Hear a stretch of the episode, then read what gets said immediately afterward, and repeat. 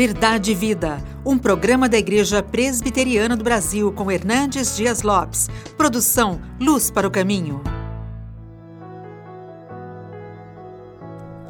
Davi, porém, disse ao filisteu: Tu vens contra mim com espada e com lança e com escudo, eu, porém, vou contra ti em nome do Senhor dos Exércitos, o Deus dos exércitos de Israel, a quem tens afrontado. Hoje mesmo o Senhor te entregará nas minhas mãos.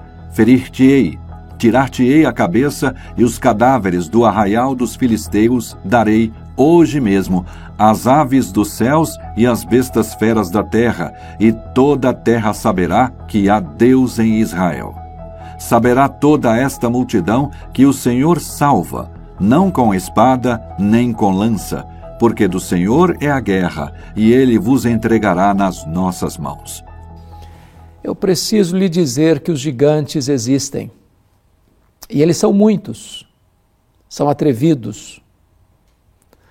Gigante é tudo aquilo que parece ser maior do que você, afronta você, intimida você, se interpõe no seu caminho para assustar você. Há gigantes que existem dentro de nós, há gigantes que existem fora de nós. Há gigantes que nós os criamos no laboratório do medo e eles se levantam como fantasmas para nos assustar. Quais são os seus gigantes? Deus não nos chamou para fugir dos gigantes, nem mesmo para medir a altura dos gigantes, mas para vencer os gigantes. O vencedor não é aquele que tem força em si mesmo, mas é aquele que conhece o Deus onipotente. E apesar das lutas, adversidades, das crises, dos gigantes, eles marcham vitoriosamente. Eu queria apenas dar para você um exemplo, o exemplo de Fanny Crosby. Fanny Crosby foi talvez a maior poetisa evangélica, compositora evangélica de todos os tempos. Esta mulher viveu 92 anos. Ela escreveu mais de 8 mil hinos. Hinos que nós cantamos ainda hoje, que a segurança tem em Jesus, pois nele gozo paz, vida e luz. Quer estar ao pé da cruz, que tão rica fonte. Hinos que abençoam os cristãos ao longo dos tempos e até hoje enlevam a nossa alma. Porém, Fanny Crosby ficou cega na sexta semana de vida por um erro médico. Viveu 92 anos na escuridão, mas venceu o gigante da cegueira, trazendo luz para milhões de pessoas. Quais são os seus gigantes? Pode ser uma pessoa, uma circunstância, uma enfermidade, um problema na família, um hábito, um vício, um pecado. Hoje Deus alerta você que é tempo de vencer os seus gigantes. O texto que nós estamos considerando retrata então esta batalha de Israel com os filisteus. Do lado dos filisteus está Golias, um gigante de 3 metros de altura, que trajava uma armadura de 60 quilos. Apenas a ponta da sua lança pesava 6 quilos. Tinha diante dele um escudeiro. E esse homem se levanta e afronta os soldados de Israel e afronta, consequentemente, o exército do Deus vivo. E os soldados de Saul fogem, acovardados, 40 dias seguidos, duas vezes por dia. Nesse ínterim chega Davi na hora da debandada geral e quer saber o que está acontecendo. E ao informarem que tinha um gigante que ninguém tinha coragem de enfrentá-lo, Davi se dispõe a enfrentá-lo e a vencê-lo. Então, à luz disto, queremos ver aqui quais são as marcas de um vencedor de gigantes. Em primeiro lugar, um vencedor de gigantes é aquele que não escuta a voz dos pessimistas. Se você conferir comigo os versos 24 a 26, Davi chega numa hora em que está todo mundo fugindo e dizendo o seguinte: olha, é, é uma batalha perdida, é, é, essa luta é, já está lá com a derrota definida para nós e não há a mínima chance de vencermos esse gigante. Talvez quem nunca venceu um gigante vai dizer para você que gigantes não caem, que é melhor fugir, que é melhor correr e escapar. Se você escutar os pessimistas, você vai fugir também. Os pessimistas estão por todos os lados. Eles nos cercam por todos os lados. Só dizendo, não, a crise é grande, o país está quebrado, a situação é difícil, você não vai para frente, é melhor você não enfrentar as lutas porque você vai ser derrotado, a sua família não tem mais jeito, seu casamento não tem mais solução, é melhor você desistir. Deus não chamou você para medir a altura dos gigantes, nem para fugir deles, mas para vencê-los. Não escute a voz dos pessimistas. Davi foi um solo de esperança diante de um coral de desespero. Segundo lugar, um vencedor de gigantes é aquele que não valoriza as dificuldades do ontem, mas olha para as oportunidades do hoje. Se você conferir comigo os versos 12 a 14, quando Abner, o comandante do exército de Saul, vai à casa de Jessé para convocar seus filhos para a guerra, ele escolhe os três mais velhos. Davi nem foi notado. Talvez Abner pensasse, ele é muito novo, ele não tem experiência, ele não tem performance, ele não tem perfil, ele não tem habilidade. Mas o único homem que teve coragem de enfrentar o gigante em todo o território de Israel era Davi. Tem muita gente que fica lamentando o passado. Ah, eu não tive oportunidade, ninguém pensou em mim, ninguém lembrou de mim, ninguém acreditou em mim, ninguém apostou nos meus dons e talentos. Eu fui esquecido, preterido, deixado para trás. Não fique remoendo as dores do passado, olhe para as oportunidades do hoje. Deus está colocando diante de você novos desafios hoje. Então, vença os seus gigantes. Terceiro lugar, para você vencer os seus gigantes, você vai ter que lidar com seus críticos. Este foi o tema da nossa mensagem de sábado passado. Nos versos 28 a 30, Davi teve que lidar com as críticas do seu irmão Eliabe. Se você ficar escutando os críticos, se você ficar dando ouvidos aos críticos, eles vão entulhar seus ouvidos, eles vão é, atormentar a sua alma, eles vão tirar sua saúde, eles vão tirar o seu sono, eles vão tirar o seu foco. Então, fuja dos críticos se você quer vencer os seus gigantes. Quarto lugar, se você quer vencer os seus gigantes, você precisa é, demonstrar coragem e preparo. Porque veja você nos versos 38 a 40, que quando Davi se dispôs a enfrentar Golias, o Saul quis vestir o Davi com a sua armadura, botar na mão dele a sua espada. Mas olha que coisa curiosa. O Saul era o cara mais alto de Israel. Davi era um homem de altura mediana. É a mesma coisa de tentar vestir um cidadão, um manequim 45, é, com a roupa de manequim 65. Vai sobrar armadura.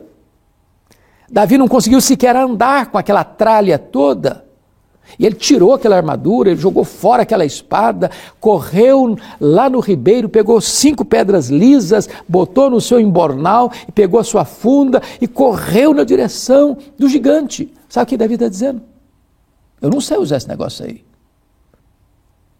Mas com esta pedra e com a minha funda, eu sou um doutor. Eu sou capaz de acertar um fio de cabelo, quanto mais a testa de um gigante. Qual a lição que nós aprendemos aqui? A lição é esta. Não basta coragem, é preciso preparo. Coragem sem preparo é loucura. Preparo sem coragem é covardia. Davi era um especialista no que fazia. Então nós estamos hoje diante de um mundo que não aceita mais as generalidades. Por exemplo, o campo da medicina, Outrora você tinha o médico da família, era o médico do avô, da avó, do pai, da mãe, do filho, da filha, do neto, da neta. Hoje, se a dor de, é do lado direito, é um médico, se a dor é do lado esquerdo, é outro médico. Se a dor de dente é de um jeito, é um dentista, se a dor de dente é do outro jeito, é outro dentista. Nós estamos vivendo um mundo das especialidades. Então, se você faz salgadinho para fora, faça o melhor salgadinho. Se você é um comerciante, seja o melhor comerciante. Se você é um professor, seja o melhor na área do ensino. Se você é um comerciante, se você é um industriário, se você é um empresário, se você é um pregador, se você é um crente, seja crente de verdade, não crente meia-boca. Você precisa se especializar naquilo que Deus chamou você para fazer. Mas em quinto lugar, o vencedor de gigantes é aquele que reconhece que, embora você tenha coragem, você tenha habilidades, a vitória vem das mãos de Deus. Nos versos 45 a 47, Davi vai dizer para o gigante o seguinte: Olha, você vem contra mim com espada, com paus, com escudo, com lança, mas eu vou contra ti em nome do Senhor dos exércitos. Toda a terra de Israel saberá que há Deus Israel e ele salva, não com espada, não com lança, porque do Senhor é a guerra. Não queira receber os louros da vitória. A vitória vem de Deus e a glória só pertence a Deus. Toda vez que você quer ah, os holofotes em cima de você, todas as vezes que você quer os louros, os aplausos para você, você não entendeu a essência da vida. O apóstolo Paulo resumiu isso assim: porque tudo vem dele, tudo é por meio dele e tudo é para ele. A ele, portanto, a glória. Mas ainda, um vencedor de gigantes é aquele que tem pressa para vencer.